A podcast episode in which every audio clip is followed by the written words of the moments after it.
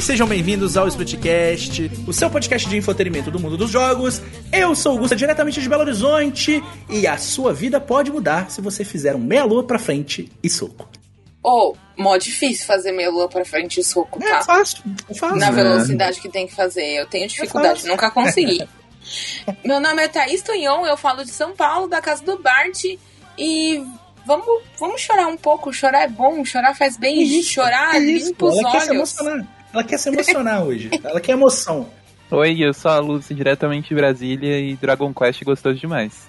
É, não, é bom. É ah, do nada, Dragon Quest gostou demais. não, é, é, esse episódio, a Lúcia vai ficar duas horas falando de Dragon Quest. Vai, Misericórdia. Vai, vamos, ver se ela consegue, vamos ver se ela consegue me persuadir a jogar? Vamos ver. Não, acho que não, hein? acho que não. Será? Acho que não, hein? Ah, não sei não. Bom, Talvez não o Dragon Quest que eu vou falar hoje, porque é um Dragon Quest muito é, específico. Talvez o 11, né? Talvez o 11. O 11, talvez. É, talvez, talvez. 11, viado. O 8, de repente, 11. o 8. Mas cada jogo é uma história diferente, é, não é, precisa. cada jogo é uma história diferente, não tem essa. Dá pra não. começar do 11 tranquilamente. Dá pra começar de onde você quiser. Entendo, entendo.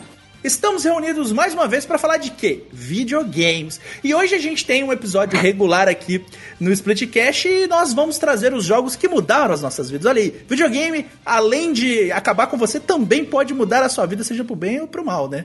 Depende do ponto de vista. Depende do ponto de vista. No nosso caso aqui mudou a nossa vida pro bem, eu acho, né? Às vezes, depende. Depende. Eu espero que, que seja bem. pro bem. A gente, vamos fazer um outro episódio que é os jogos que mudaram a nossa vida pro mal. Eu vou falar de The Quiet Man. Jo jogos que acabaram com a gente, tá ligado? É. Precisei ir pra terapia depois de jogar. A gente vai chamar o episódio de É Ruim e Eu Não Gosto. bom, bom, hein? Nossa, já gostei, Perfeito, já gostei. Anota, Perfeito. Anota, anota, anota. Esse vai ser bom, hein? É bom que eu falo de Skyrim. É... Pô, não, mas no meu caso, videogame é uma parte integral da minha vida. Eu acho que. Acho que sem videogame não. Não existiria não Gustavo. Não, não, não, não existia. Sim, sim, muitas coisas, mas o videogame faz parte ali do, da receitinha que me faz. É, pegue seu joguinho de conforto e vem com a gente. Tá começando mais um Splitcast.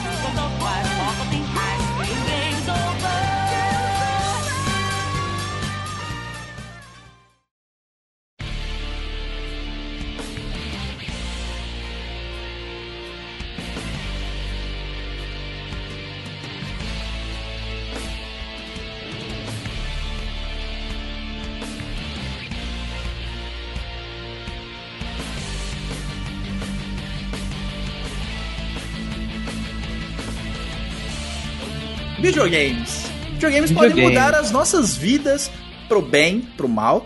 Mas no meu caso aqui, pessoalmente falando, videogames mudou a minha vida pro bem. Sempre tem aquele jogo que quando a gente bate o olho, a gente fala: caramba, é disso aqui que eu gosto, né? Eu acho que é, que é disso aqui que eu, que eu quero usufruir. E a gente tem Essa uma oferta. é a minha geleia. Essa é a minha geleinha. e sempre tem aquele. E sempre tem aquele primeiro contato que vai definir tudo sempre tem aqueles jogos que fizeram a gente gostar de videogames e que, além de fazer a gente gostar de videogames, foram importantes para nossas vidas no geral. Eu tenho vários jogos assim que foram importantes para mim em diversos momentos da minha vida, seja em um momento que eu tava precisando de um jogo para me abraçar, seja no momento que eu precisava distrair, ou no momento que a, as coisas estavam dando certo e ele veio para ser a cerejinha do bolo ali, sabe?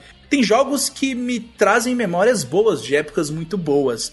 E videogame é uma coisa muito diversa, videogame é uma coisa muito boa. E videogame bom, que faz a gente amar videogame, é melhor ainda, né? E hoje a gente vai falar de jogos que mudaram as nossas vidas. Franquias de videogame que a gente aprendeu a amar, que fez a gente gostar de videogame e que fazem parte das nossas vidas também. E assim, pessoalmente falando, eu tenho muito jogo para falar. Só que cada Nossa. um aqui vai falar três Sim. jogos só, porque senão a gente vai ficar aqui o resto da noite falando porque senão sobre esse episódio vai ter 10 horas, né? Vai ter 10 horas e eu só vou terminar de editar isso em 2024. E eu não quero, e eu quero lançar e o Daniel isso. nem estão aqui, então. É, e o Wash e o Daniel nem estão aqui. Então é, é, é complicado, sabe? É, quando a pessoa gosta muito de videogame, ela só finge que não na internet, porque Deus me livre me misturar com gamer, né? É, então a gente tem que pô, a pessoa pergunta, você gosta de videogame? Ah, pô, tal, jogo às vezes, né? Nem, nem sempre. Você tem que fazer ali um, um, um jogo de cintura, porque, Mas pô, se pá que eu tô na fase que eu nem gosto mais tanto assim de videogame, hein, Gus? pô, Lúcio, você tá numa fase que talvez você não Você tá goste de muita coisa, Muito né? obscura, amiga. Tá É, Na Lúcio. obscura eu já estive lá. Eu tô mais na fase do mangá, sabia? Eu- De, on- de ontem pra hoje eu li 55 capítulos de mangá. Meu 55 Deus. de mangás variados. Não, Chainsaw Man, eu li 55 capítulos Ah. de Chainsaw Man em dois dias. Eu não sei se eu digo meus pêsames ou se eu te parabenizo. Ah, não, é legal. Tô brincando. Tô brincando. Fã de É Chainsaw bom, Man. não sei se é bom, mas é legal. Mas é legal, né? Pois é, eu acho que a gente tem fases mesmo, né? Eu, numa- eu tô numa, numa fase muito One Piece. Eu vou criar vida. um, um podcast de mangá. Bora. Vai ser o. Cria lá. É, split produ- spin-off do Splitcast. Vai ser. Não é, consigo pensar em nenhum trocadilho com split mangá. M- Mangá Split. Meu Mangá lá, vai, Deus. vai- vai ser alguma coisa Mas, assim. mano, eu acho assim, no fundo, né? A gente sempre passa por essas fases. Não sei, não tô no clima pra jogar. E isso tá muito nos jogos do- com os quais a gente é, tem jogado e tem se relacionado. Na, na minha visão, pelo menos comigo foi assim.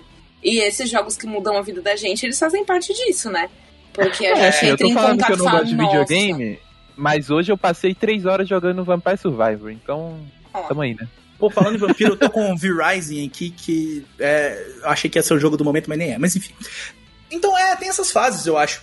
Principalmente, eu, eu tenho notado, né, esse, a gente tá acabando de sair dessa época de não E3, que foi o nome que eles deram pra esse mundo de evento de videogame que começou a rolar em época de E3 aí agora. Uhum. E, e- foi uma, uma- um- uns anúncios assim que me atingem, né? Porque Pô, teve. eu achei que só teve anúncio ruim. Cara, eu, já, eu já vou pela outra mão e eu fiquei É, contente com que eu fiquei eu vi contente. eu fiquei- o terror tá de volta, bebê.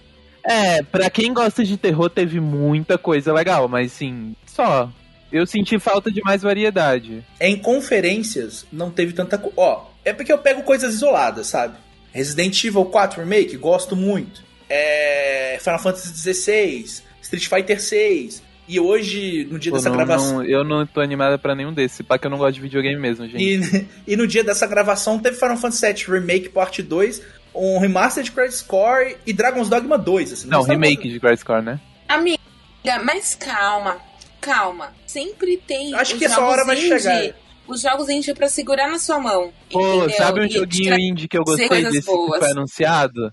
Hum. É aquele Fro Frogun, Frog Gun, não sei. é o Frog que a Gun. menina tem Aí eu achei a, a sua cara. tem a arminha de sapo, achei tão legal. Eu baixei a Pô, demo eu, dele. eu, achei eu- essa eu cara. gostei muito, eu gostei, gostei muito daquele do pessoal do Rick and Morty, eu achei da hora.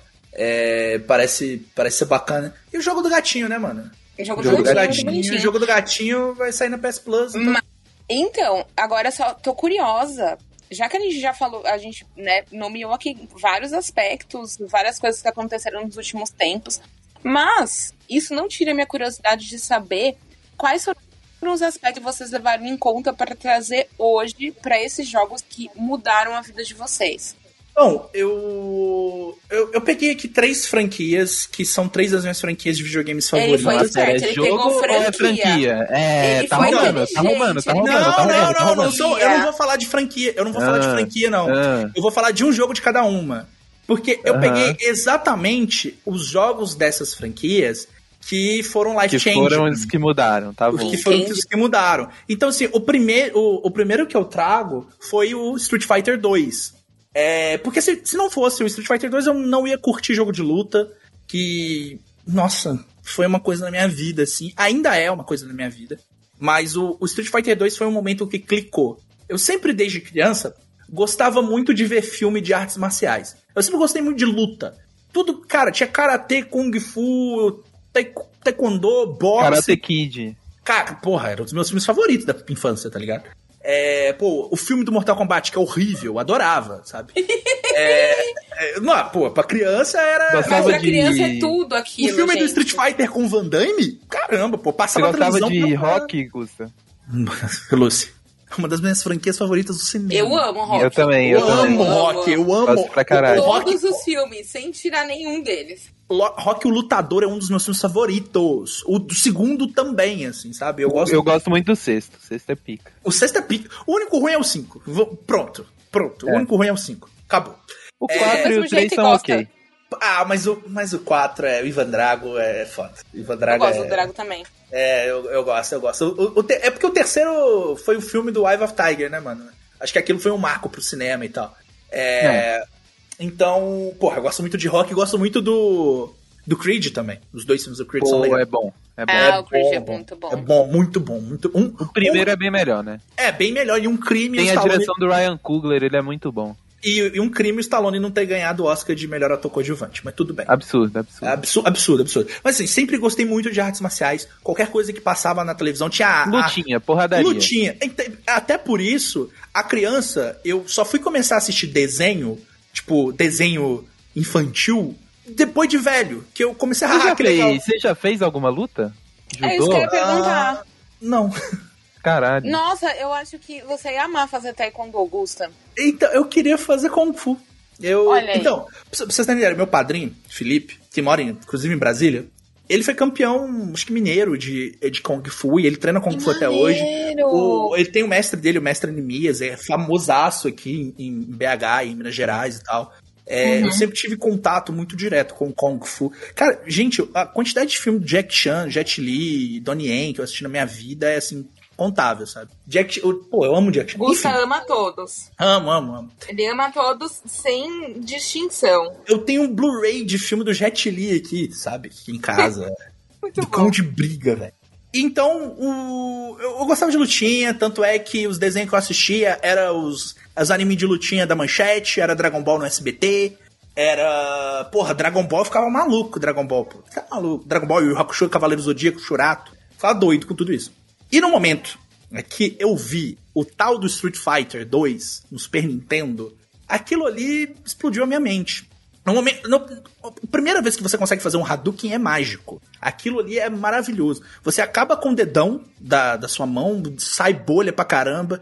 E quem lembra do controle de Mega Drive na época sabe que o. Aquele, Mano, aquele controle é horroroso. Machuca o dedo. é, machuca o dedo todo. Porque ele é muito alto. Ele- ele é alto e duro. são altos. Exato. Ele é alto nossa. e duro. O do Super Nintendo era bem melhor. Mas eu só fui ter Super Nintendo depois. Apesar de ter jogado a primeira vez Super Nintendo, só fui ter Super Nintendo depois que era mais caro, né? O Mega Drive era mais fácil de comprar.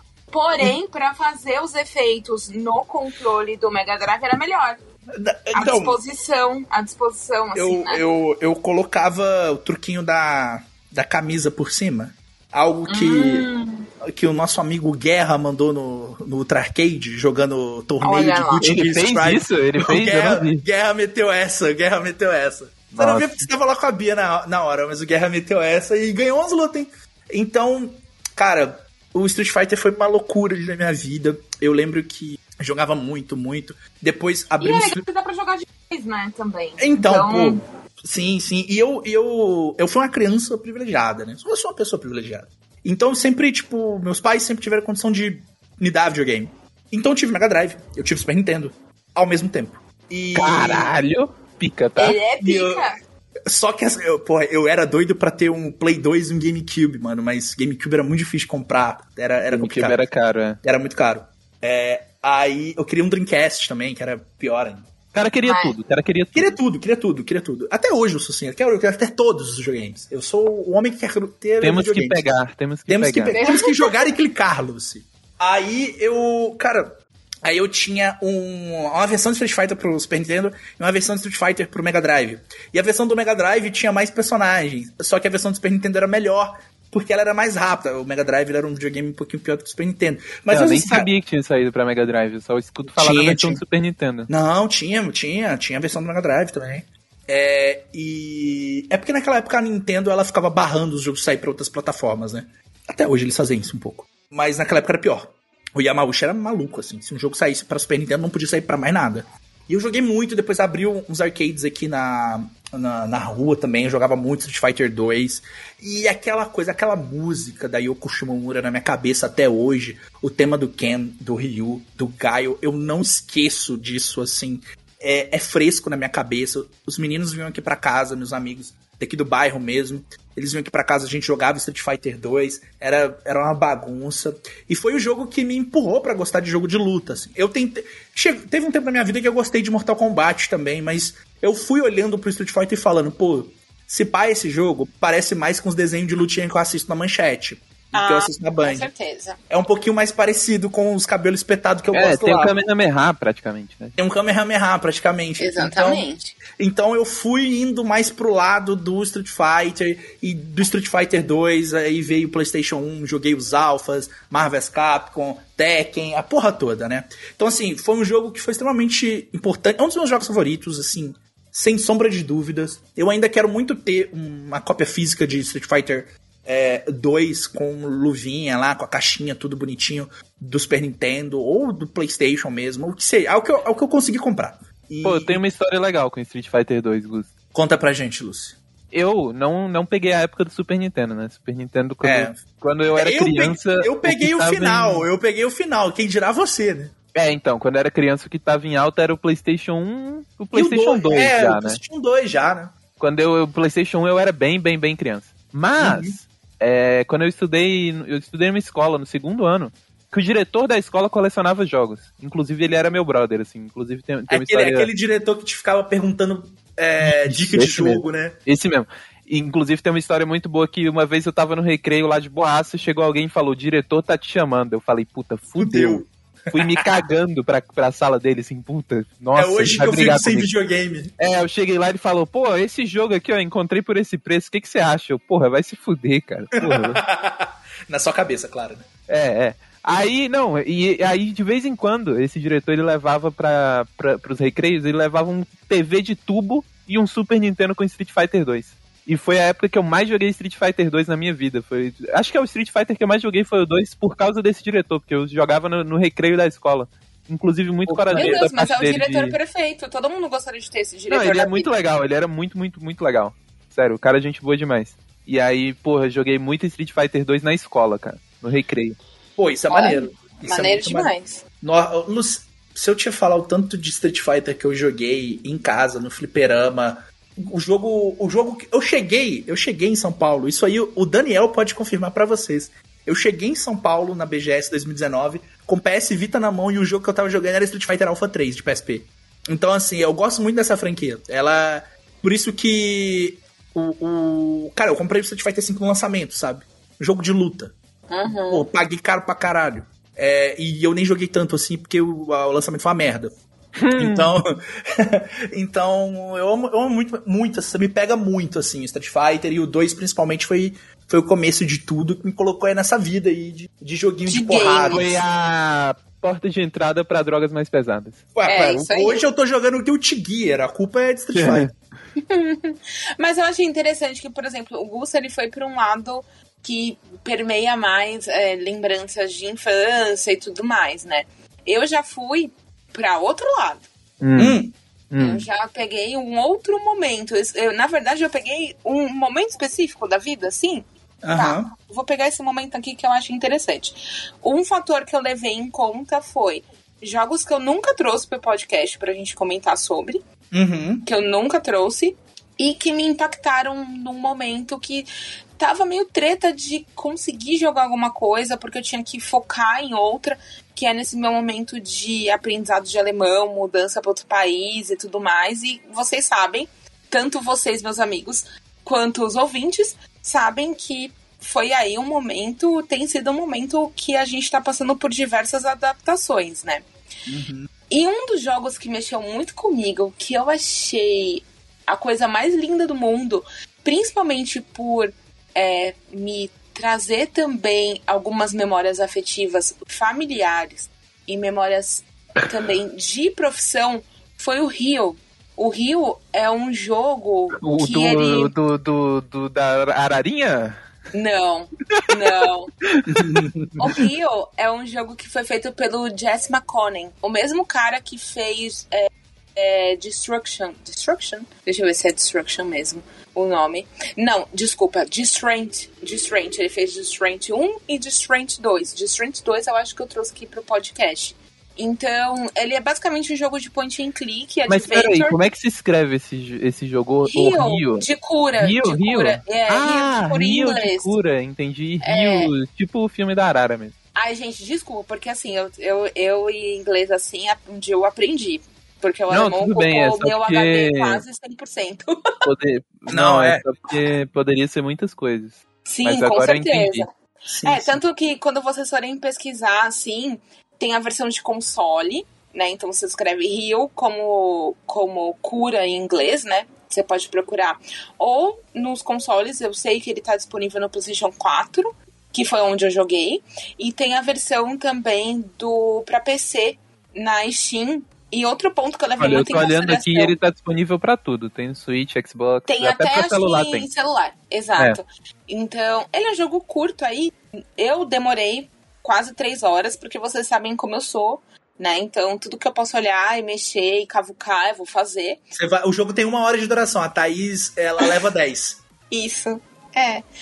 E porque assim, é um jogo de puzzle. É um jogo de puzzle 2D, você controla um senhorzinho de idade. E por que, que isso me remeteu a, a coisas familiares e a coisas também de profissão? Eu não sei se quem tá ouvindo sabe, mas eu sou enfermeira, eu fiz faculdade de enfermagem. E já trabalhei com muito idoso, muito idoso com perda de memória, né? Muito idoso com demência e tudo mais. E esse jogo, ele vai para esse lado. Ele vai para esse lado de tentar falar um pouco de uma forma não direta, mas indireta, sobre envelhecimento e demência. Porque o nosso personagem principal, ele tem um- efetivamente um problema de memória, ele não lembra muito bem das coisas. Então, Eu pra sei ele que jogo é esse. Sei que jogo é. é muito fofo. Então, para você lembrar, para ele lembrar das coisas, de alguns acontecimentos da vida dele, você vai fazendo esses puzzles. E aí você vai e você vai indo. E assim, o final dele, tipo, me tocou muito. Eu chorei muito no final. Me Pegou, tocou né? bastante. Pegou e assim, muito, né? Muito. E era uma coisa que, assim, acho que eu precisava, sabe? Até porque eu tinha perdido a minha avó não fazia muito tempo. Minha Aham. avó também estava num processo de demência muito avançado. Uhum. Ela já praticamente não lembrava quase de ninguém. Então, assim, quando ela lembrava, era tipo um lapso, sabe? Então. Sei lá, mexeu comigo. Mexeu. Então, É porque foi uma coisa, uma coisa que mexeu com, com uma- algo próximo de você, que você viu acontecer, Exato. né? Você correlacionou com a sua vida em si, né? É, então ele, ele realmente ele mudou, mudou um pouco a visão que a gente às vezes tem, de, a gente eu falo assim, todo mundo, né, sobre esse momento em específico da vida, que é um momento que todos nós vamos chegar, todos nós vamos passar. Então eu achei que ele, ele me trouxe uma outra visão, sabe? E pega me forte, trouxe- né? Porque dá um pouco de medo do futuro, né? Todo mundo tem. Nossa. Todo mundo tem. Não tem como a gente não ter medo, né? E Aham. me pegou bastante. E esse rapaz, o Jesse, ele. Ele faz jogos que tocam um pouco a gente, né? E, por exemplo, o The Strange, tanto um quanto dois, ele fala sobre escolhas da vida, sobre as suas atitudes, como elas podem te impactar e impactar os outros, né? É, sobre aquela É coisa jogo de... pra pensar, jogo pra pensar. É jogo pra depois que você termina, você falar assim, ai, tô triste. Jogo pra tava- refletir sobre a sua existência. É, e esse jogo foi engraçado, porque assim, eu peguei e falei, ah, é um jogo de puzzle com um senhorzinho, que fofo! Eu quero- queria muito jogar um jogo de puzzle. E aí, de repente, eu, eu- você vai percebendo al- alguns detalhes, algumas coisas, e fala assim, ai, ai. Então, tipo, eu achei importante, assim, principalmente pro momento. E assim, eu quando eu for trabalhar lá, eu vou trabalhar com esse tipo de idosos, né? Então, eu acho importante também, né? Não só pro meu conhecimento pessoal, mas também pro meu futuro como pessoa, como profissional. E foi, teve um impacto importante pra mim, assim. E, e é isso, eu escolhi até, assim, é lógico, gente. Eu poderia ter escolhido tantas outras coisas que poderiam impactar mais. Eu espero que a gente tenha outros episódios assim, Podia ter ido inclusive. pro lado mais óbvio, né? Podia, mas falar de aí eu Resident falei. Evil, falar de Então, Silent Hill. Podia, Então, eu tava contando que a Thaís falasse de Resident Evil. podia. Mas a Tanto Thaís, que- ela gosta de surpreender. Eu gosto. E, e detalhe, tá? Eu tentei escolher coisas que estão disponíveis pra todo mundo jogar ainda e com precinhos bem pequenininhos, porque a vida está difícil. Então, esse é meu primeiro joguinho que, que mudou bastante minha vida, assim, que puta merda. Pô, chorei, hein? Foi gostoso. Foi bem bom. Eu, eu fui no Você, meio termo de mocinha. vocês. Ah. Porque assim, o Gusta foi pra infância A Thaís uhum. já foi pro negócio mais de coração. E eu, eu fiquei no meio termo, porque assim, eu tava pensando, assim, jogos que eu joguei quando era criança. E eu sinto que tem muito jogo que eu joguei, assim, tipo, muito, muito, muito criança. Que uhum. às vezes você não para pra pensar que você tá jogando um videogame quando você é criança. É tipo, é um brinquedo, sabe? Você tá é, brincando. Sim. Então, uhum. por mais que eu tenha jogado muita coisa quando era criança, eu sinto que essas coisas não têm não tem muito peso para mim como amante de videogame, sabe? Tipo, sei lá, eu jogava o jogo do Ben 10 não porque eu gostava de videogame, era porque eu gostava, eu gostava do Ben 10. Ben 10. Exato. É. Então, eu decidi escolher o primeiro jogo que eu joguei e eu falei, caralho, se pá que eu gosto de videogame. Se pá que hum, isso aqui não é só um brinquedo. Se pá que. Legal. Se pá que isso aqui é legal, hein? Se pá que é. isso aqui é legal. Se pá que isso aqui é mais do que só uma, uma diversãozinha que eu gosto. Se pá que eu uhum. gosto muito disso aqui. E o primeiro jogo, eu, eu fui na, na ordem cronológica, assim, de jogos. E, o primeiro jogo que eu trouxe é Dragon Quest IX. Olha aí, miga. Esse é bom, é... hein? Esse é que, bom, hein, Lucy? Esse é bom. Pareça, é o Dragon Quest IX meio que também foi nessa vibe de eu vou jogar porque eu gosto de Ben 10, porque eu só fui jogar Dragon Quest IX porque ele tinha arte do Akira Toriyama. E eu, quando era criança, eu era muito, muito fã de Akira Toriyama. E aí você Gente, pensa, ah, não, eu gostava de Dragon Ball. Não, não era só Dragon Ball. Eu lia Dragon Ball, eu lia Dr. Slump. Dr. Slump também, eu né? Eu lia todos os, os mangás do, do, do Akira Toriyama que saiu no Brasil. Nekomajin, Sandland, a porra toda. Os, os mais se, obscuros eu tava lendo. Se bobear, Amiga, tu até jogava Tobal se deixasse. Amiga, Sim. quem nunca escolheu o joguinho pelo desenho, não jogou. Exatamente. E aí eu olhei o Dragon Quest e eu pensei, caralho, parece Dragon Ball, né? Vamos lá. E o Dragon Quest IX, ele é polêmico na, fran na franquia porque ele ele é muito mais simples do que os outros. Ele não tem personagens, que é o meio que o maior chamariz de Dragon Quest, o que faz as pessoas gostarem de Dragon Quest é justamente os personagens e o quão, o quão carismáticos eles são e a história deles. E o Dragon Quest IX pegou isso e tirou. Então muita gente odeia ele. Mas por que, que ele tirou isso? Porque ele queria trazer um grau de customização. Então você pode criar o seu bonequinho, você pode criar os seus party members, você pode escolher a classe deles, você pode fazer tudo o que você quiser. E a história dele é muito mais simples. E para mim, quando eu era criança, isso não era uma parte ruim. Porque quando eu era criança e eu gostava de RPG japonês, eu não sabia ler. Então eu só pulava todos os diálogos. Então um jogo que tem menos diálogo e mais foco em gameplay, mais foco na aventura, era perfeito. Era, era exatamente o um, que um jogo infantil precisava ser, entendeu? Então, por mais que muita gente odeie o Dragon Quest IX por ele fugir dos padrões da franquia, eu acho que ele tem seu valor. Eu gosto, eu gosto dele justamente por isso, porque eu acho que foi a primeira vez que eu vi Dragon Quest é, saindo muito da casinha dele, sabe? E, eu, Sim, e ele, para mim, é um e... jogo muito diferente dos outros e, e a proposta dele ele faz de uma forma muito fantástica, muito bem feita, né? Sim, eu acho que para uma criança que tá começando a jogar videogame, ele é ótimo justamente porque ele tem pouco texto, assim, e ele é muito mais focado na gameplay. A gameplay dele é muito, muito, muito boa. A aventura dele é muito divertida. E eu, eu lembro que eu jogava ele e eu ficava assim, muito imersa naquele mundo, sabe? Eu tava. Eu, eu estava naquele mundinho. E por muito tempo, cara, eu joguei muito esse jogo. Muito, muito, muito, muito, muito. E eu lembro que eu, putz, rejoguei várias e várias vezes. Foi um jogo que, na época, eu olhei e falei, cara, esse pá que eu gosto disso aqui. Ô, Lúcio, e eu acho eu... que esse jogo, a simplicidade dele é a grande. É o grande acerto dele. E não é só pra criança, não, bicho. Ele é ótimo pra criança, mas.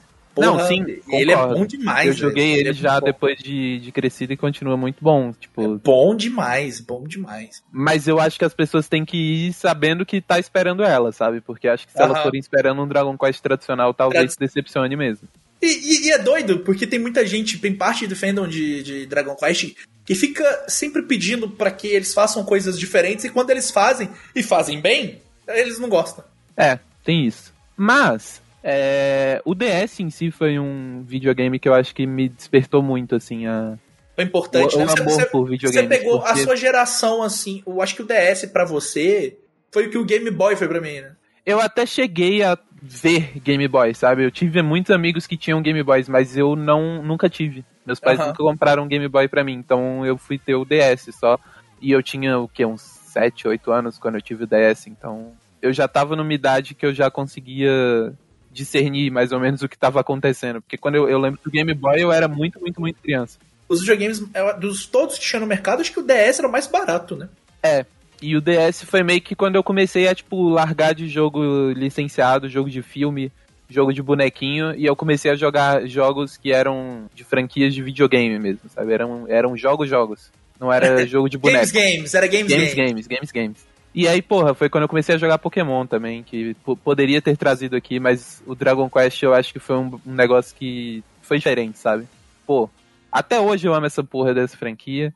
É muito gostoso, é muito divertido, é muito carismático, é muito diferente é, de tudo, sabe? É muito, é muito fofinho. Eu também gosto muito. Então, para mim, quando eu era criança, fã de Akira Toriyama, fã de RPG japonês, aquilo lá foi revolucionário. E foi meio que o que fez eu gostar de RPG japonês até hoje, né? E é por isso que estamos aqui. Então, você tá, você tá falando de RPG japonês, que o Dragon Quest IX foi o jogo que te fez gostar de RPG japonês. O próximo jogo que eu vou trazer é o jogo que também me fez gostar de RPG japonês. Final e, Fantasy. Sim, claro. Mas foi, foi aquele fatídico momento que eu lembro até hoje. Dezembro de 2001. Eu estava, Caralho. Eu estava Sabe viajando. a data. Estava viajando, fui passar o Natal na 2001 casa, eu tinha dois anos, tá, Augusto? Na casa. Eu tinha. Ai, não, ai! De novo esse assunto! que saco! Ah, não, não. Ah, Lucy, bana Lucy, agora. A Thaís no ensino médio já. É... Gente, 2003 eu estava terminando o ensino médio. Meu Deus! Eu terminei o ensino médio em 2010. É, Ai, eu não quero falar disso. Não, é meio, é meio merda mesmo. Mas enfim, eu tinha oito aninhos de idade. E um, um dos meus primos, o Rodrigo, a gente sempre teve um, um gosto assim muito parecido para as coisas. É, ele gosta, a nossa parada era videogame e futebol, assim. Então ele era um, um cara que gostava muito de, de, de videogame e, e, futebol. Então, sempre quando eu, eu tava lá no interior, na casa da minha avó, no interior de Minas, o, o Rodrigo, o Rafael, né, que eram dois irmãos, né, eram os primos que eu tinha mais contato. Então, é, tinha um pouco mais de proximidade. Assim. Mas me dou bem com todos os meus primos. É, a gente. Então, eu fui pra casa da minha tia, que literalmente a cidade. Interior é assim, né? É uma cidade que é do lado da outra cidade, mas se for fazer um paralelo na cidade grande onde eu moro, que é Belo Horizonte, é como se fosse de um bairro pro outro, né? É, então era muito fácil de ir pra casa da minha tia. A gente foi para lá, a gente ficou um dia ou dois, não lembro.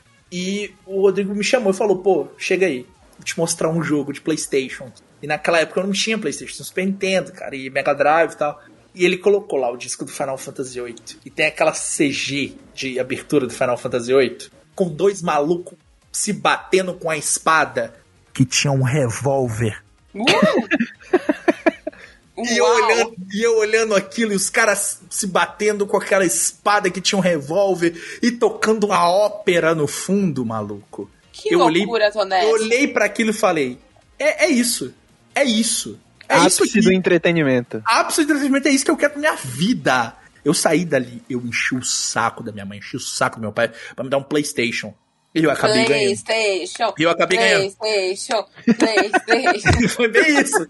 E eu ganhei. E eu ganhei a porra do PlayStation. Caralho. Só que 2000, isso a gente tá falando de 20 anos atrás. 2000 Ai, de novo vocês falando de idade. 2001. Ai, isso foi no final eu de 2001. Pedir, eu vou pedir demissão desse podcast. Isso foi no final de 2001 e eu ganhei o PlayStation, o PlayStation 1 em fevereiro de 2002. E, pô, eu lembro que veio com o jogo do Dragon Ball, veio com Tomb Raider, Resident Evil, porra toda. Só que eu queria o Final é Fantasy. naquele CDzinho, vinha naquele CDzinho de demo, né? Eu tinha, tinha um eu CD de demo, CD tinha um CD demo. de demo aqui em casa. eu nem sei um onde ele foi parar, eu perdi tinha, ele. Tinha o um trailer de Resident Evil 2, eu olhava para aquilo e ficava... Gente, eu quero. E, e, e, Resident Evil também é outra coisa na minha vida, mas voltando pro Final Fantasy, eu foi uma época que eu não sei se a Thaís vai lembrar. Hum. Você hum. lembra que as pessoas começaram a falar que as, quem jogava RPG de mesa. Satanista? Era uhum, culto. Tá. Era porra. Que Lembro. as pessoas morriam, ia pro cemitério, cortava a garganta dos Amigo, outros. eu era gótica. E tu, é, você era gótica. Demais. Era... Então, assim, é tudo isso permeava este meio. É, ia. E que o tal do RPG matava criança. Aí o meu pai foi na loja e perguntou de que tipo que era o tal do Final Fantasy o maluco meteu. RPG. aí, pô, eles ficaram, não, tu não vai ganhar esse jogo, tu não vai ganhar esse jogo. É o jogo do demônio. É os caralho, eu fiquei, não é possível. Aí, por fim, a Gente, minha mãe. no final, então, é, o RPG seria o que eram pros nossos, pros meus pais, por exemplo, na época, o metal, né? Tipo, Metal, é que de tempos, em te- de tempos em tempos ele, eles, eles inventam. Eles Uma uma nova vez- versão, o Uma demônio vez quando eu era nova. criança, uma vez quando eu era criança, eu tava ouvindo Iron Maiden, The Number of the Beast. Minha mãe brigou comigo, mano. Ai, tadinho. Sabe qual- e sabe qual que é o irônico disso tudo? É os pais não deixar o filho jogar Final Fantasy. Mas a criança tá- ia pro, to- todo final de semana na locadora alugar filme de terror. Fred É. Krueger, Jason tudo isso. Mas E tinha Mortal. Com- um monte de Mortal Kombat em casa, que era violento. Carna, é, Carmageddon, você lembra? Você, lembra que o Carmageddon chegou até. GTA, e, e, e, porra, Final Fantasy espadinha, magia, tá ligado? As pessoas falam assim, mas pai, é a historinha fantasia de herói, final. historinha de herói salvando o mundo. Historinha de herói. Nossa. A- Não, o Final Fantasy nada mais é do que um shonen de adolescente. Final Fantasy VIII, no caso. Um shonen adolescente de. De, de anime, que eu já assistia, pô. Ficava o dia inteiro enfurnado na televisão assistindo Dragon Ball, Digimon. Não, era até Cavaleiro. menos violento do que Dragon Ball. Dragon Ball era violento pra caralho. Porra, mu- e o Hakusho- Arrancava braço, jorrava sangue. Ô, ô Lúcio, e o Yu Hakusho, a minha mãe me viu assistindo Yu Yu Hakusho com o Yu Yusuke Urameshi tendo o braço quebrado pelo Sensui, eu tinha 4 anos. Uhum. É, mas enfim, né? Mas eu acho que no momento minha mãe clicou e falou, pô, acho que, acho que você é idiota, eu acho que é só sensacionalismo. Minha mãe foi lá e Deixa o comprou. menino, deixa o menino. Minha mãe foi lá e comprou o jogo Pô, pra mas mim. sua mãe era muito avançada pra época, então. É, minha mãe. E pra minha ter, mãe é- essa, pra ter essa visão aí de que era sensacionalismo, era Bom, poucos minha, pais que minha, tinham isso aí. Minha mãe é, e se ela falasse, meu pai obedecia, então, ok. Ela bate o pé, você vai comprar sim. Aí meu pai ia lá e comprou. Aí, é, é, é, e se ela, minha mãe falasse, você não vai comprar não, meu pai. Então, sua mãe falou que não vai não. Pô, o Gusta deve ter enchido o saco da mãe dele, né? Cara, eu Deve era ter uma... ficado o dia inteiro Não. falando Final Fantasy, Final Fantasy, eu quero Final Fantasy. Durante um mês inteiro, sim. Depois eu parei porque me deram um jogo do Beyblade e eu tava fissurado. Porra, Mas aí aí é- compraram. Mas aí compraram o Final Fantasy, chegou o Final Fantasy VIII pra mim. 4 CD. Pau. Aí, meu filho, porra, dali pra frente. Dali pra. Caralho, dali pra frente foi só Final Fantasy. E dali eu só fui jogando RPG, velho. Aí eu joguei Final Fantasy VIII, joguei Final Fantasy IX, o 7 foi Mas você não entendia nada da história, né? Porra nenhuma. Eu pedi ao meu pai pra. meu, pa... meu pai ia pro trabalho, aí eu agarrava no jogo, eu falava, pai, procura detonado Final Fantasy VIII na internet. Porque não tinha internet aqui em casa, tinha só no trabalho, né? Pô, aquela época- detonado, usei demais. Porra, eu tenho várias revistas aqui de detonado. Não tem a revistinha, do detonado do Final Fantasy. Do 8 não, do 8 não. Eu tenho do. Eu tenho do Xenogears, eu tenho do, Final Fantasy X, mas do 8 eu não tinha. É porque aquilo já era 2002 e o Final Fantasy 8 é um jogo de 99. Então essas revistas já tinham saído de circulação, né? Pô, um fun fact aqui de revista, meio não relacionado com o que tá, com o que tá sendo falado, mas uma vez eu mandei um desenho meu pra Nintendo World, eu ganhei o concurso de desenho e eles me É deram mesmo? um jogo. Mentira, E Sério? aí, até hoje eu tenho a revista aqui com o meu desenhozinho. aqui. amiga, é tipo tal Posta qual no ler Twitter carta para da, nós. É tal qual lerem a carta na Xuxa, isso. É. Pois é, eu, eu e o meu, meu desenho foi o melhor da edição. Eles me mandaram um jogo por correio, cara. Eu, eu- Caramba, que, jogo, foda. que jogo que você ganhou, Lucy? Era Mario Sonic nos Jogos Olímpicos de 3DS. Tenho até hoje. Ai, Pô, que legal. Que legal, que legal. Posta isso depois no Twitter. É, ma- manda a foto do joguinho pra gente depois. É, pô, brabo, brabo. Eu tenho uma revista aqui que, é- que eles respondiam, né, as cartinhas no final, né? Tinha um, cara que, eu tinha um cara que mandou a foto do cosplay dele de Sephiroth. Ai, Aí tem lá na revista um maluco com uma espada gigante, tá ligado? Nossa. Eles fizeram questão de postar na revista. Cara, revista de videogame era uma coisa muito legal. Era uma coisa eu, muito legal. eu acho que eu tenho uma Eu tenho que eu várias. guardei Tenho várias aqui. que tinha o detonado de Silent Hill. Primeiro. Nó, eu tenho de, eu tenho eu tenho uma do detonado Resident Evil 6. É...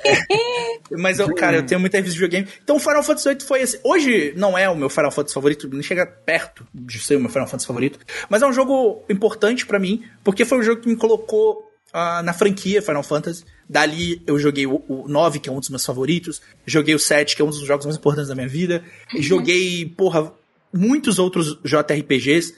Por causa de Final Fantasy VIII, eu pude conhecer Legend of Legaia, Legend of Dragon, Suikoden, Grandia, é... que mais que eu joguei? Wild Arms. Pô, muita. Breath of Fire. Muita coisa veio ali do. do por causa de Final Fantasy. Eu defini um gosto. Eu, eu vi que eu gostava de RPG turn-based. Eu vi que eu gostava de JRPG. Eu vi que era aquilo que era a minha geleinha. Foi o Final Fantasy VIII. E até hoje era um jogo muito importante pra minha vida, entre outras coisas, né? O Final Fantasy na minha vida no geral é uma coisa muito doida. Eu comecei a criar conteúdo por causa de Final Fantasy. Talvez eu esteja no Splitcast por causa de Final Fantasy. A uhum. boa parte do meu conteúdo do meu canal no YouTube é de Final Fantasy. Eu fiz amizades, amigos que eu tenho até hoje, amigos próximos, gente que é, tipo, muito próxima de mim. Eu conheci por causa de Final Fantasy.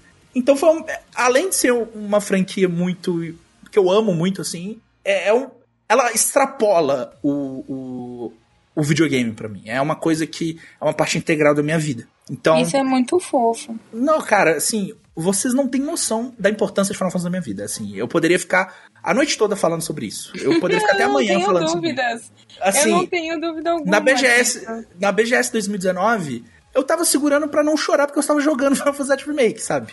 eu, eu tava empolgado, eu tava tremendo, eu tava tipo. Depois que eu terminei de jogar, eu, eu queria gritar, eu queria, sei lá, fazer qualquer coisa, porque eu achei aquilo muito foda, sabe?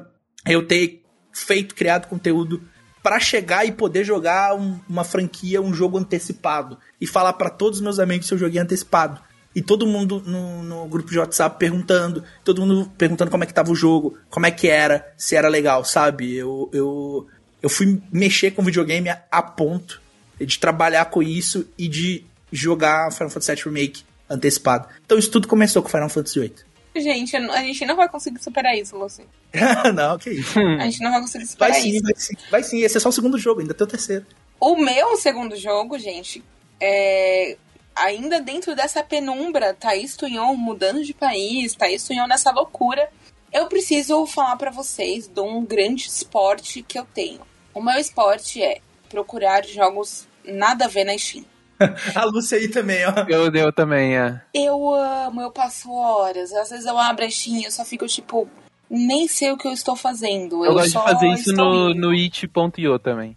Ah, bom saber. É bom que tem jogo, é, tem jogo de graça lá. E aí tem é, vários é joguinhos de né? graça. É, mas tem vários de graça. Eu hum, pego de graça. Chop. E aí, nessas minhas andanças de jogos, eu estava procurando efetivamente uma coisa bem específica. Hum. Jogos point and click que tivessem em alemão. Específico. Bem específico. Específico, bem específico. Porque eu queria treinar o idioma e tudo mais. Ele e disse aí... tem alemão? Ele mostra lá todas as línguas que o jogo tá uh -huh. disponível? Sim, mostra. Mostra. E aí, gente, eu fui parar num lugar que eu nunca imaginei onde eu pudesse parar. E foi incrível poder parar nesse lugar. Porque eu não sei vocês, mas a gente, como brasileiro, a gente conhece muito a nossa realidade, a nossa cultura, do nosso estado, e às vezes nem tão bem, às vezes da nossa cidade, né? E o Brasil é um país imenso. Gigante. Imenso. Então, em cada ponto tem uma cultura específica, tem até palavras específicas, dialetos específicos. E eu fui parar no jogo que chama The Last Nightmare, a lenda do cabeça de cuia. e aí Mas, eu fui pera, atrás. Isso, é, fui... isso é um jogo.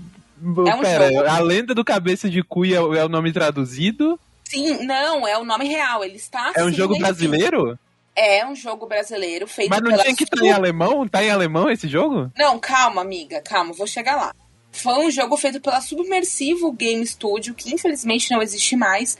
E, para minha alegria, porque quando eu encontro algum jogo brasileiro com uma arte super bonita, super in, in, com uma coisa interessante, eu já fico animadinha. Aí eu falei, bom, vamos ver. E ele está disponível com a interface e as legendas em alemão. Não somente em alemão, como em russo, como em italiano também. Que loucura! Incrível. E aí eu falei, pô, chegou o meu momento, né? E aí eu falei assim, não, mas eu quero saber o que, que é cabeça de cuia, porque assim, aqui no Sudeste eu também quero eu saber. falar. Então, cabeça de cuia é um mito da região Nordeste, contado Olha, eu sou do Nordeste e nunca ouvi falar. Amiga, no Piauí é especificamente no Piauí. Ó, queria dizer que eu procurei esse jogo aqui na Steam e ele está R$ 1,11. Amiga, é maravilhoso, é sério. E ele se passa ali às margens do rio Parnaíba. Basicamente a história. E aí eu fiquei curiosa, né? Porque eu falei assim, não, eu preciso pesquisar a história disso. Porque assim, eu, eu não sei se tem ouvintes que já passaram por essa fase de mudar de país, mas ao mesmo tempo que a gente quer muito aprender sobre a cultura de fora, a gente também quer se interconectar com a cultura da nossa, sabe? Aprender mais coisas, enfim. E eu sou louca do aprendizado, né? Mas de modo geral, conta a história de um rapaz que chama Crispim, que ele sai para pescar na época aí de cheias no, no rio.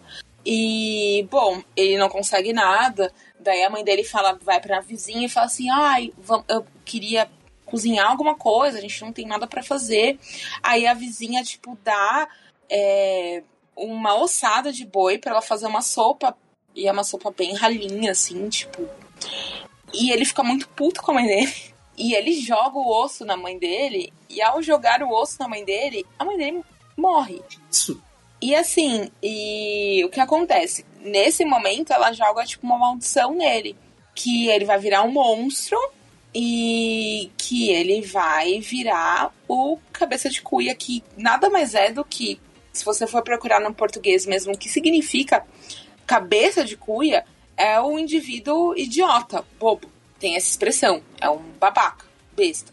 E aí, para ele se livrar dessa maldição, então ele fica com a cabeça enorme, no formato de uma cuia mesmo, assim. E para ele se livrar dessa maldição, ele precisa acabar com as sete Marias Virgens.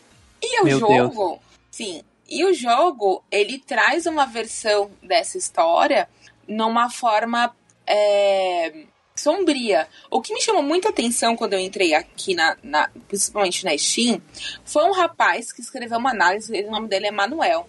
E eu achei muito legal porque ele é do Piauí, ele é de Teresina. E aí ele falou que essa lenda lá era mais vista como um folclore, uma cultura regional. Tipo, brincadeira. Ele nunca imaginou que ia ver algo, tipo, uma brincadeira do tipo assim, você não pode respeitar, desrespeitar sua mãe, né? Senão você vai virar um cabeça de cuia. E ele achou. que nome bom, mano. E ele achou muito interessante que o jogo trouxe uma coisa sombria para essa história, né? Um terror. E tem terror mesmo, gente. Porque assim, se você não é, resolve as coisas com determinada rapidez, ele aparece e ele acaba com você. O cabeça de cuia aparece e acabou. Você foi com Deus, assim. E, na verdade, assim, ele é um point and click muito bem feito. As artes são muito bonitas. É, assim, e eu posso dizer, como eu tava aprendendo, estou aprendendo alemão, né? Acho que isso eu vou aprender pro resto da vida, assim como aprender português também. É... Cara, a Thaís é a única pessoa que vai jogar um jogo brasileiro, sendo brasileira, em alemão. Em alemão, em alemão. Só Thaís Tunhon faz uma coisa dessa. É, eu precisava, gente. E aí eu achei interessante, porque tá muito bem feito, é, é bem real, assim, a, a tradução. Tanto que eu passei para colegas alemães que eu conheço, tipo, pô, é muito bom, porque é um terror de sobrevivência, e eles gostam muito de jogo point and click. E eu achei muito fera, assim. Tipo, o lance de você efetivamente fazer as escolhas com rapidez, porque você meio que tá no meio do mato, assim, o jogo começa a estar no meio do mato, sabe? E aí tem os caminhos, aí você vai achando os caminhos, então essa parte é bem. É um. Labirinto. muito labiríntica, assim, porque são três caminhos diferentes e cada um vai levar para um lugar. E você vai você precisa encontrar as coisas, né, que que você precisa para dar seguimento.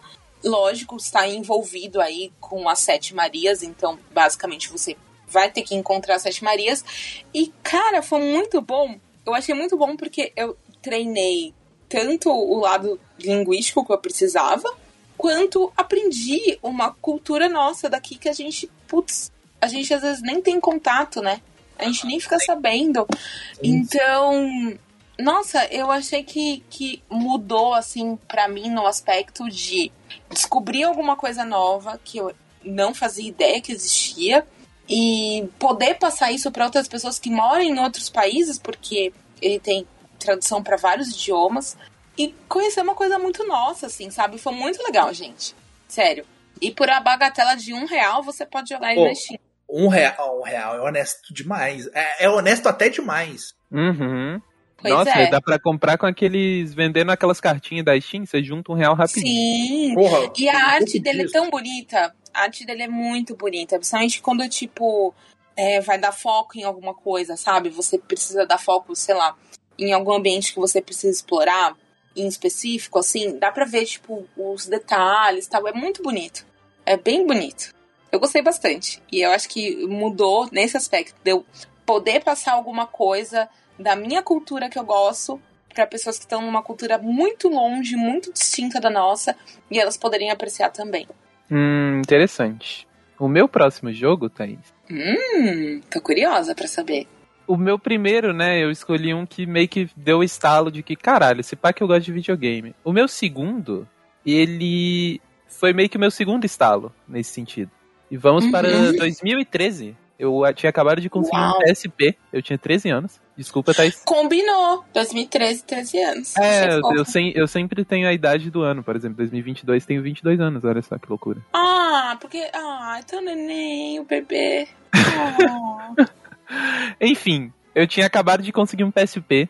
E eu tava procurando joguinhos para jogar no meu PSP. E eu tinha um amigo chamado Vladimir. Que ele era muito fã de uma franquia chamada Shimegami Tensei. Ele gostava Ih, muito dessa franquia. Boa, Vlad. E ele chegou pra mim e falou: baixa Persona 3 no seu PSP. Eu Puta falei, ah, beleza. Ah lá, começou Vamos aí, ver. aí. Vamos ver. A culpa é do Vlavla. A, a eu baixei, baixei Persona 3 pro meu PSP. E a partir daí, gente, eu Matou só jogava... até aula. Nossa, o tanto de, de, Persona 3 que eu joguei no meio da aula, vocês não têm ideia. Vocês não têm ideia. Eu jogava. Eu nossa, eu jogava muito aquilo. Metia no meio livre e foda-se. E por que que especificamente esse jogo está aqui? Porque com 13 anos, gente, eu estava já tinha um conhecimento considerável de inglês. Então, Olha foi o primeiro ela. jogo que eu joguei na minha vida que eu entendi a história. Primeiro é jogo bom, né? que eu li a Quando história e eu entendi entender. o que estava acontecendo. E o Persona 3, para quem não sabe, é o famoso multitexto. Multitexto, multitexto. Até demais. É, ele Ou é o seja, jogo... amiga, você usou também para aperfeiçoar seu inglês, de certa forma. Bastante. Ele é um jogo que é muito texto, gente. É praticamente assim, metade texto, metade joguinho. E esse era o tipo de jogo que antes dele, antes de eu jogar ele, era o tipo de jogo que eu evitava. Porque como eu não sabia inglês, se tinha umas sequências muito grandes de texto, eu ficava assim, tipo, ai, que saco, vou ter que ficar pulando o texto aqui. E o Persona 3 foi a primeira vez que eu parei e falei, não, acho que eu vou ler. Que, que loucura, né? Imagina, quem diria ler jogando videogame? Que porra é essa, né? E antes disso eu só clicava, eu só apertava os botões, via as coisinhas acontecendo na tela e foda-se a leitura. E nesse dia eu falei, acho que eu vou ler. Vamos ver, vamos. Né, se tem um texto aqui, deve ser porque ele é importante, né? Que loucura. E foi a primeira vez que eu olhei e falei, caralho, videogames podem ter uma história foda, né, gente? Que loucura. Quem diria que pode contar uma história com videogame? Quem diria? E o Persona 3, eu vou dizer que eu, por mais que eu estou dizendo aqui que eu consegui ler e consegui entender a história, não, não entendi 100%, porque o Persona 3 ele, ele tem um texto meio complexo ali em algumas coisas. Ele, ele tem uma coisa meio filosófica de linguagem às vezes ali também que é meio é, ele tem, ele tem essa coisa. Ele, o tema principal dele é a morte, né? E a aceitação da morte. Então ele tem uma coisa muito filosófica que fala sobre a vida e a morte. Então, sim, sim. pra uma pessoa de 13 anos, é obviamente que eu não entendi 100% do que estava acontecendo. Ainda mais que o, meu, que o meu inglês não era perfeito. Mas assim, as partes que você tá conversando com seu amiguinho da escola, entendi tudo, sabe? E, porra, era um jogo que eu jogava e eu ficava, caralho, que loucura isso aqui. Eu tô, eu tô saindo e conversando com uma pessoa é um jogo que, que não é sobre violência, não é sobre eu bater em alguma coisa, sabe? E por isso eu lembro que ele me marcou demais, assim. E por muito, muito, muito tempo. Persona foi a minha franquia preferida. Eu só falava de Persona em todos os lugares que eu chegava. Eu chegava e falava, oi, você gosta de Persona? Não quero ser seu amigo, então, se você não gosta, foda-se. Ô, ô Lúcio, você, inclusive, você matava a aula pra assistir os negócios do Persona 5, né? Dos anúncios. Sim, os anúncios de Persona 5. E hoje em dia é cringe ser fã de Persona, mas em 2013 era eu, legal. Era, eu era muito cool, tá bom? Eu era muito legal. Não, mas eu era muito falar, descolada. Vou te falar que o Persona 3 eu joguei mais ou menos na mesma época que você. Eu joguei ele em 2012, no PSP. E igual você falou, quando você gosta de Persona, você joga e você gosta, você se enfia naquele jogo e você vive aquela merda. Sim. E isso aconteceu com, principalmente com o 3. Talvez por eu ter jogado ele no PSP e ele ter uma parada meio visual novel, tem uma coisa meio. Sim, sim. Tipo, eu Mas, é meio point and click, né? Ele é bem point and click. É bem, bem point and click. fazendo um adendo em relação à persona, é... Não sei se vocês já ouviram falar do grande fenômeno que tinha aqui na cidade de São Paulo, que era o Halloween do Bônus Stage, nossos queridos amigos do Bônus Stage. E eles foram basicamente vestidos, não eles, mas mais dois amigos nossos ali, dois, um casal de amigos nossos, foram vestidos de bonecos do Persona. Olha aí, olha aí, olha aí. Isso, isso, isso é maravilhoso. Isso é maravilhoso. Foi, é maravilhoso, maravilhoso. Mas o, o, Rodrigo, no próximo Halloween do Bônus, ele vai de, de Joker do Persona. Vamos ver o que vem por aí, ainda não dá pra saber. Certeza absoluta. Mas, cara, você entra dentro do, de, da, do mundo de Persona ali. Por isso que quando sai um Persona novo, eu fico, vou parar minha vida, porque eu quero vivenciar isso daqui. Hoje eu sou um estudante do ensino médio japonês. Acabou. É. Esquece. E era meio que isso assim, eu ia jogar Persona, o 3, e eu ficava tipo, caramba, mano, mas será que eu desenvolvo esse relacionamento com a Yukari mesmo? Será que eu gosto dela? Não, não Yukari não. Eu odeio, odeio a Yukari, odeio a Yukari. É, não, Mas, gente, todos os personagens são baseados nesse, nesse meio de estudo japonês, nesse... Sim, nesse... todos, é, todos. Sim, todos, todos eles... E você todos, é o professor. Não. Não, você é um aluno. Ah, você é um aluno. Você é um aluno Inclusive, você tem que fazer prova, você tem que, tem que fazer as ah, provas. É se você se sair bem nas provas, você, você ganha pontinho nas coisas lá. É, mó é legal. Então, ô, Thaís, você tem, que, você tem que sair com seus amigos. Cada vez que você. Quanto mais você se relaciona com eles e mais laços você vai criando com seus amiguinhos, mais eles vão ficando mais fortes em batalha também. Ah. Então, esse fator, esse fator social do Persona foi uma coisa que eu nunca tinha visto na minha vida. E isso me sugou no 3 e no 4 e no 5 de um jeito que. cara, é maluquice. Persona é maluquice. É, foi um jogo que, assim, quando eu joguei, foi o meu segundo estágio de caralho, eu amo videogame, sabe? É. Eu fiquei, eu joguei todos, assim, todos os. Eu tenho carinho eu, pelo 3 por causa disso. Até assim. o 2 e 1 eu joguei, mas eu não zerei, porque é complicado. É complicadinho, aqui. né? Complicado. Só o Wash pra falar que é de boa jogar. É. Mas, cara, Persona foi um negócio que mudou porque eu olhei e falei, nossa, jogos podem ter história, né? Eu posso ler esses textos que estão aqui, eles, eles servem para alguma coisa, não, não é só enfeite. E aí eu falei, caralho, que loucura. É interessante que é uma boa quebra de paradigma. Porque a gente, assim, a gente tá muito. Quando a gente é menor, a gente não tem contato com. Lógico, a gente só tem contato com o nosso idioma, né? E a maior parte dos jogos, infelizmente, estão em outros idiomas, né? Principalmente no inglês. Hoje em dia menos, entender... né? Mas, na, mas quando a gente era criança, nossa, é... era tudo em inglês, não tinha E você entender Japonesa, a mensagem. É, e você entender a mensagem que tá querendo ser passada ali, agrega muito. Agrega demais. Eu lembro que quando é, meu pai comprou o Resident Evil 2, eu tinha 11 anos. Então eu sabia inglês, mas eu sabia inglês assim, tipo, bem inglês assim, escola, que eu aprendi né? na escola. Mas funcionava, sabe? Dava pra gente entender alguma coisa. E depois, quando a gente jogou com o contexto de toda a interpretação, foi outro jogo. Isso é muito maneiro. Sim. Foi, foi, foi, foi. Eu lembro que a primeira vez que eu, eu, eu me cliquei que tava começando a sair jogos em português foi quando. Vocês lembram qual foi o primeiro jogo que vocês entenderam a história? Vocês jogaram lendo e vocês falaram, caralho, é isso aqui que tá acontecendo, que loucura. Silent Hill. Primeiro Silent Hill. Cara. E você, Gusto? Foi Metal Gear Solid 3. Olha aí. Porra, mas Metal Quando Gear era, era difícil de ler, Metal Gear. Tem, tem uns textos é... complexos. Né? Não, mas assim, eu, eu entendi que aquilo tava. Eu entendi que aquilo estava acontecendo na Guerra sim, Fria. Você entendeu superficialmente, né? É, sim, tipo, ah, eu consigo ler. Uhum, uhum. Tipo, Por exemplo, quando eu joguei o primeiro Silent Hill, eu tava com a mesma idade que a Lucy. 13 anos. A minha idade agora, né? A minha idade que eu. eu... Quando você jogou o Persona 3. Não, acho, acho que o, o Final Fantasy VII eu entendi melhor porque eu joguei ele com 11 anos. E ali eu já tinha aula, acho que eu já tinha aula de, de inglês, assim, eu já tava começando a entender melhor. Você consegue entender algumas coisas mais é, simplistas, já, assim, é, você não consegue entender coisas mais profundas. Tudo, nem tudo, assim, mas. Eu tinha todos esses jogos aí que esses Final Fantasy que eu joguei na infância, as maioria desses JRPGs aí, eu joguei tudo de novo depois. Mas eu achei muito maneiro. tipo, efetivamente, o primeiro jogo que eu consegui entender foi esse. Se eu for pensar em jogos que eu já consegui entender mais ou menos, eu acho que talvez o Pokémon eu já consegui entender mais é, ou menos. O Pokémon é mas, o, mas o lance do Persona 3 para mim é que ele tinha uma história, sabe? Ele tinha é. uma narrativa muito interessante. Que Pokémon não tinha muito, Pokémon era besta, assim. Então, por mais que eu entendia mais ou menos o que estava acontecendo no Pokémon, não teve o mesmo impacto de eu jogar Persona 3 e ver, caralho, os jogos podem ter uma história, sabe? Pode o ser esse o foco do jogo, sabe?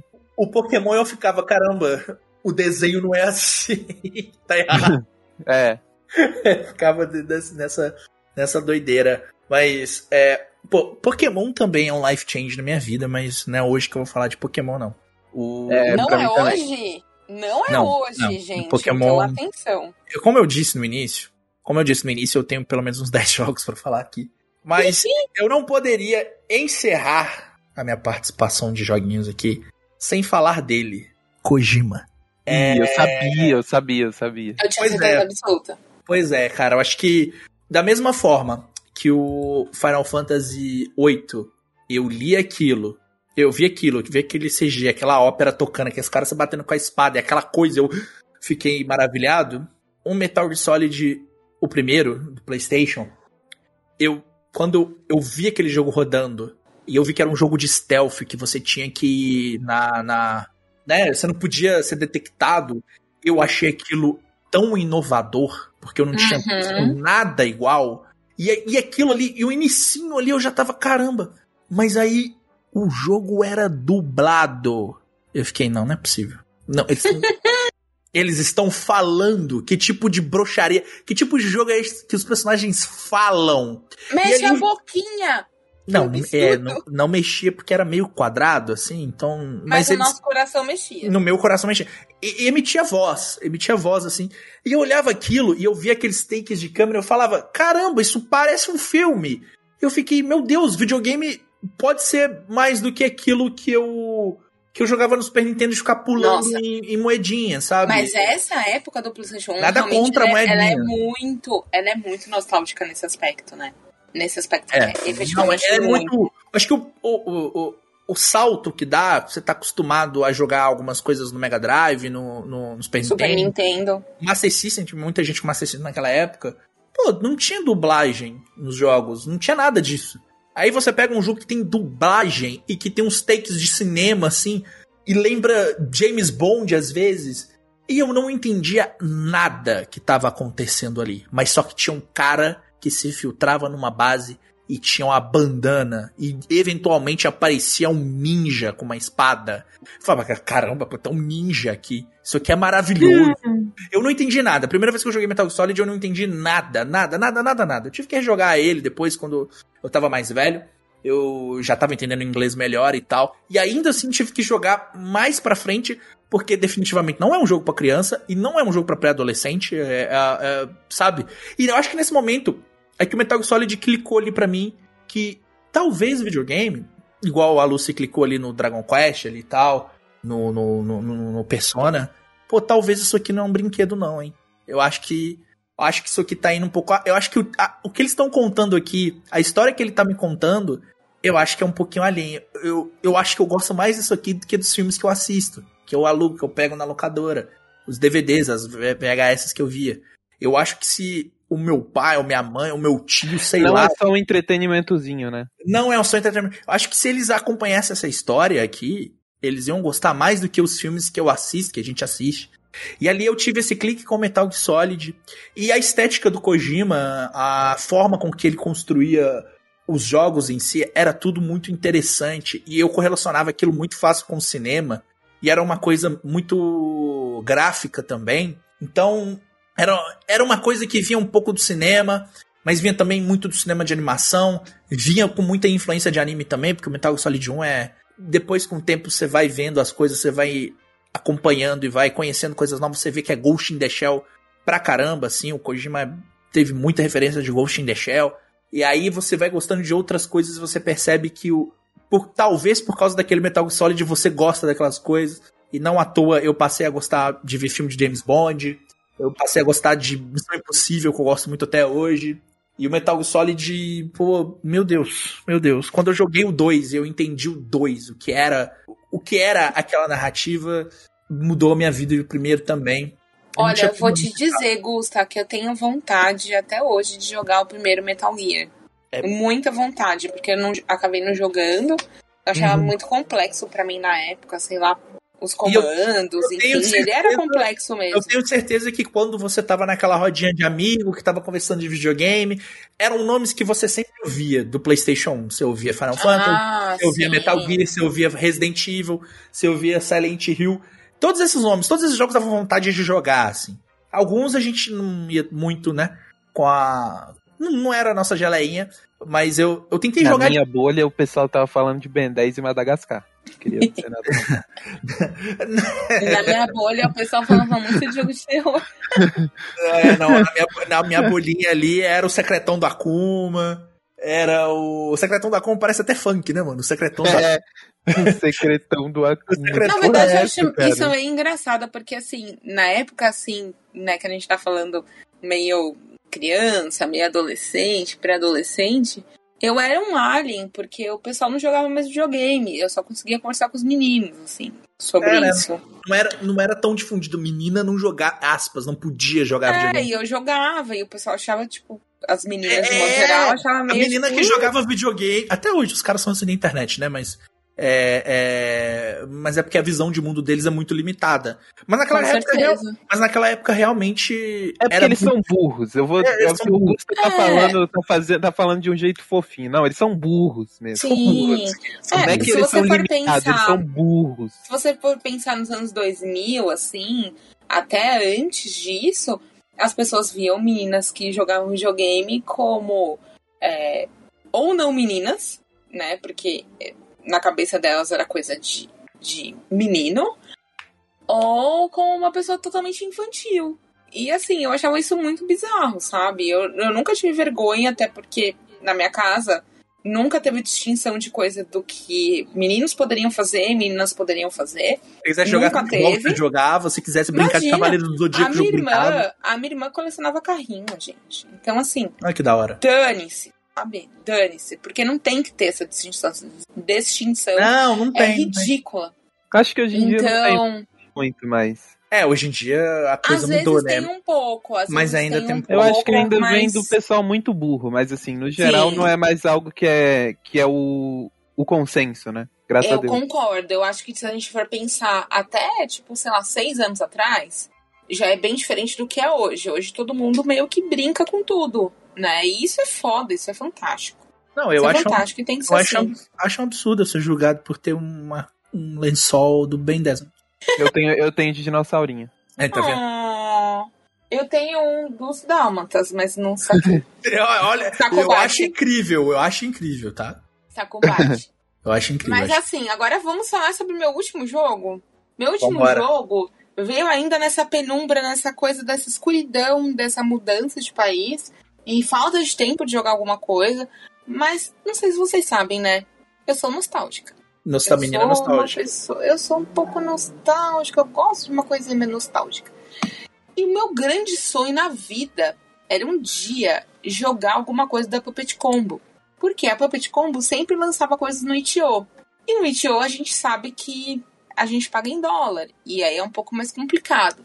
E aí, não de repente, não mais do que de repente, Puppet Combo conseguiu lançar o maior sucesso dela, que era o Mother House, pra Steam. Pô, doido pra jogar. Thaís Tunhão foi lá e fez o quê? Thaís Tunhão comprou. Não comprou, Thaís Tunhão ainda jogou em live, né? Pra, pra dar o efeito. Pô, e tem pra e... Playstation agora também, né? Tem, agora acho que tem pra Switch também. Nossa, se e... tem pra Switch, eu... nossa senhora. E assim, gente, tipo, Sabe aquela sensação de quando você é criança, tá jogando alguma coisa obscura pra caramba e é uma sensação muito gostosa, assim, pelo menos para mim, assim. Sim. E você sente um medo genuíno, assim, é muito gostoso. Eu gosto de sentir medo, sei lá, vai entender, né? As pessoas são meio malucas. Ah, é, né? E eu fui tragada por esse jogo, assim. Ele é perfeito em tudo que ele traz. Ele tem uma história complicada, né? Porque ele vai tratar de uma história aí de um, de um coelhinho que fazia coelhinho no, no, nos dias ali de, de Páscoa e aconteceram vários assassinatos numa casa e você é uma idiota de uma repórter que vai lá junto com essa equipe de filmagem, para verificar atividades paranormais na casa. E não contente, essas atividades paranormais, obviamente, elas acontecem. E para mim, assim, teve um valor muito grande, primeiro pelo fato de ser algo que eu gostaria de ter jogado muito sempre. E pelo fato de, tipo, eu tava num momento tão pesado, assim, de, é, de ter que estudar por um negócio, assim, na velocidade da luz, ter que passar numa prova, ter que render e tudo mais. E poder ter um momento que eu poderia virar de novo a Thaís de 13 anos, quando jogou pela primeira vez Silent Hill, foi muito bom. E isso me trouxe um uma sensação muito boa. É. Uma nostalgia boa que abraça. É, foi uma sensação muito boa. E, e ele é efetivamente muito nostálgico, porque ele é feito com os gráficos de PlayStation 1 e é muito bom. É muito bom. Você acha que. Parece Não, e é engraçado que você olha assim e fala assim, gente, pelo amor de Deus, quem vai se assustar com isso, né? Eu. Só os berrão. Só os berrão. Hum. Tipo, e ele tem uma construção de história bem interessante. Ele é curto, você consegue terminar ele mais ou menos em, em três horas, três horas e meia. Perfeito. Porque você não consegue também explorar tanto, né? O que você consegue explorar é bacana, dá, acho que para você retornar depois, ver alguns lugares que você não pode voltar, de certa forma. Mas assim, ele é bem curto, ele é bem sucinto e ele é do jeitinho que precisava caber, sabe? Naquele espaço de tempo que eu tinha. E foi muito bom, foi muito bom poder voltar para essa Thaís criança, que eu estava com saudades. Então por isso que eu trago ali por último, assim, porque foi bom. Foi bom pra caramba.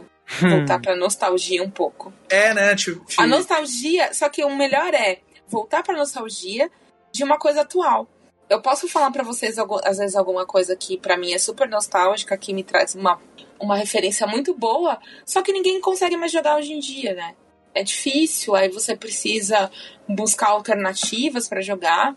E esse não, ele tá aí, você consegue jogar, você consegue viver esse momento e você consegue até, gente, alterar a, a meio que as imagens, sabe? Você quer deixar, é, você quer jogar como se fosse um VHS antigo. Então, como se fosse uma, uma imagem de VHS dos anos 80 ele, ele se comporta dessa forma, você quer deixar ele mais escuro, você quer deixar ele mais claro. Mano, é muito bom, gente. Muito bom. Eu, eu fiquei feliz. A Thaís, a, a jovem Thaís ficou assim. Nunca foi Realizada. Ficou, ficou, Lucy. Nossa senhora. Eu, eu meio que tentei fazer uma narrativa, né? Porque assim, o meu primeiro jogo, ele foi o que fez eu instalar ali que se pá que eu gosto mais de videogame do que do, do resto das outras coisas. E o meu segundo foi eu percebendo que videogames podem ter histórias e ser mais do que simplesmente clicar num botão e ver o bichinho bonitinho pulando na tela. Clique, e clique. O terceiro clique. jogo, é, Uau, eu joguei ele em, em 2018. Não faz tanto tempo assim. É recente, faz quatro anos só. E eu tinha 18 aninhos, né? Tinha acabado de terminar ali o ensino médio e eu tava naquela fase da vida que a gente tá assim, caralho, que porra eu faço da minha vida, né? Faço faculdade, eu trabalho, o que que eu faço? Não sei. E eu joguei o quê? Nier Automata. Que a gente já falou. Aí ficou sem saber de vez, né, amiga? Puta merda. O Nier Automata? É, Nier Automata faz você. Pô, eu, eu já eu tava, preocup, eu tava preocupado aqui achando que não ia ter Yokotaro, ainda bem que teve. Teve, teve. Não, tem que ter Yokotaro, tá doido? É... É porque os outros, os outros integrantes que fazem parte dessa seita não estão presentes. Ah, Não, o já tinha aparecido. Um pouquinho. O Gusta faz um pouquinho. O quê? O, quê? Da Parte seita do da Yokotaro? seita do Yokotaro. Não, eu, eu estou completamente inserido na seita do Yokotaro. Aí, ó. Porra, tá maluco? Não, Hoje o Yokotaro é- é, um é dos meus jogadores favoritos. É porque hoje a gente tá com o número reduzido, porque senão É. já, já tinha aparecido. Sim, eu faço parte pra caramba da seita do Yokotaro. Tá Mas por que que eu escolhi especificamente o Nier Automata? Porque como as Por pessoas quê? sabem, o que eu mais gosto é o Drakengard, o Nier Replicant eu gosto pra caralho também, é um jogo que me marcou. Todos eles me marcaram muito. Mas o Nier Automata foi o primeiro que eu joguei deles. Então, ele tem esse ele tem esse espaço especial no meu coração, porque quando eu joguei ele, eu não sabia o que esperar. Eu só peguei e falei: "Ah, é parece legal, tem a robô dando porrada nos bichos. Pô, parece legal, né? Vamos jogar."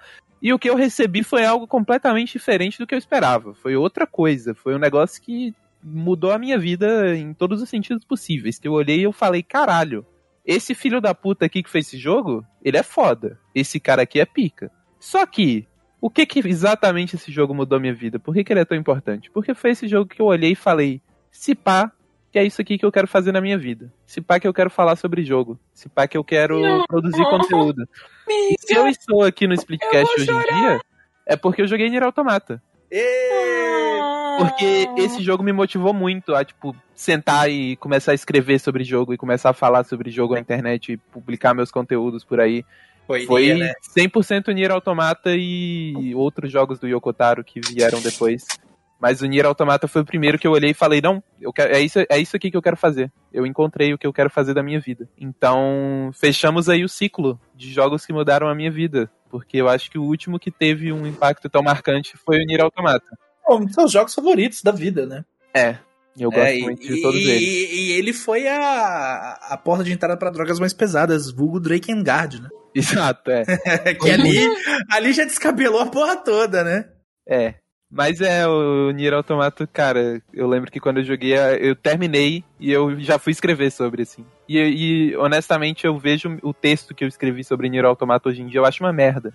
Mas eu acho Não, bom gosto. que eu acho uma merda. Gosto, gosto. Porque eu percebo o quanto eu evoluí de lá pra cá, sabe? O quanto eu Isso, com certeza. De, de escrever um texto daquele para escrever coisas muito mais complexas e muito mais interessantes do que eu estava escrevendo naquela época. Obviamente, porque era o meu primeiro texto. Sim. Mas é importante que a gente tem que começar de algum lugar. E Sim. de onde eu comecei foi com o Nier Automata. E por isso eu tenho um carinho muito grande por ele, e, sabe? E você sempre pode melhorar isso. É Sim. uma coisa que eu tenho aprendido né, produzindo gente, conteúdo. É porque a gente tá sempre em evolução. Sim. O ser humano tá sempre em evolução. Você tá sempre buscando uma forma de melhorar. E é por isso que você não pode desistir quando você escrever o seu primeiro texto e você olhar e falar, caralho, ficou uma merda. Sim, ficou, mas você vai melhorar se você continuar fazendo. Ou gravar o seu primeiro podcast também e achar é, que você é um monte de bosta. Fazer o seu primeiro desenho, o seu primeiro vídeo, seu, sua é. primeira música, qualquer coisa que vai ser a sua primeira. Vai, vai ficar ruim. uma merda. vai ficar uma merda. É, não vai ser bom. Você sabe disso, todo mundo sabe disso. Mas é importante que você não, não pare. Porque se você parar no primeiro, aí realmente nunca vai sair daquilo. Aí vai ficar sempre uma merda. Você tem que fazer para ir melhorando. Você... Eu estou falando é... isso sendo uma grande hipócrita, porque eu sempre faço o primeiro negócio e eu desisto imediatamente. Mas olha só, eu não desisti de falar sobre videogames e é por olha isso aí. que hoje em dia. Olha aí, olha aí, olha aí. Não desistiu e está aqui conosco. Que loucura. Que loucura, que, que, que, que, que maravilha, né? E é isso, joga em Nier Automata, é maravilhoso, mudou minha vida. Eu achei muito fofo que vocês trouxeram coisas muito mais profundas do que eu.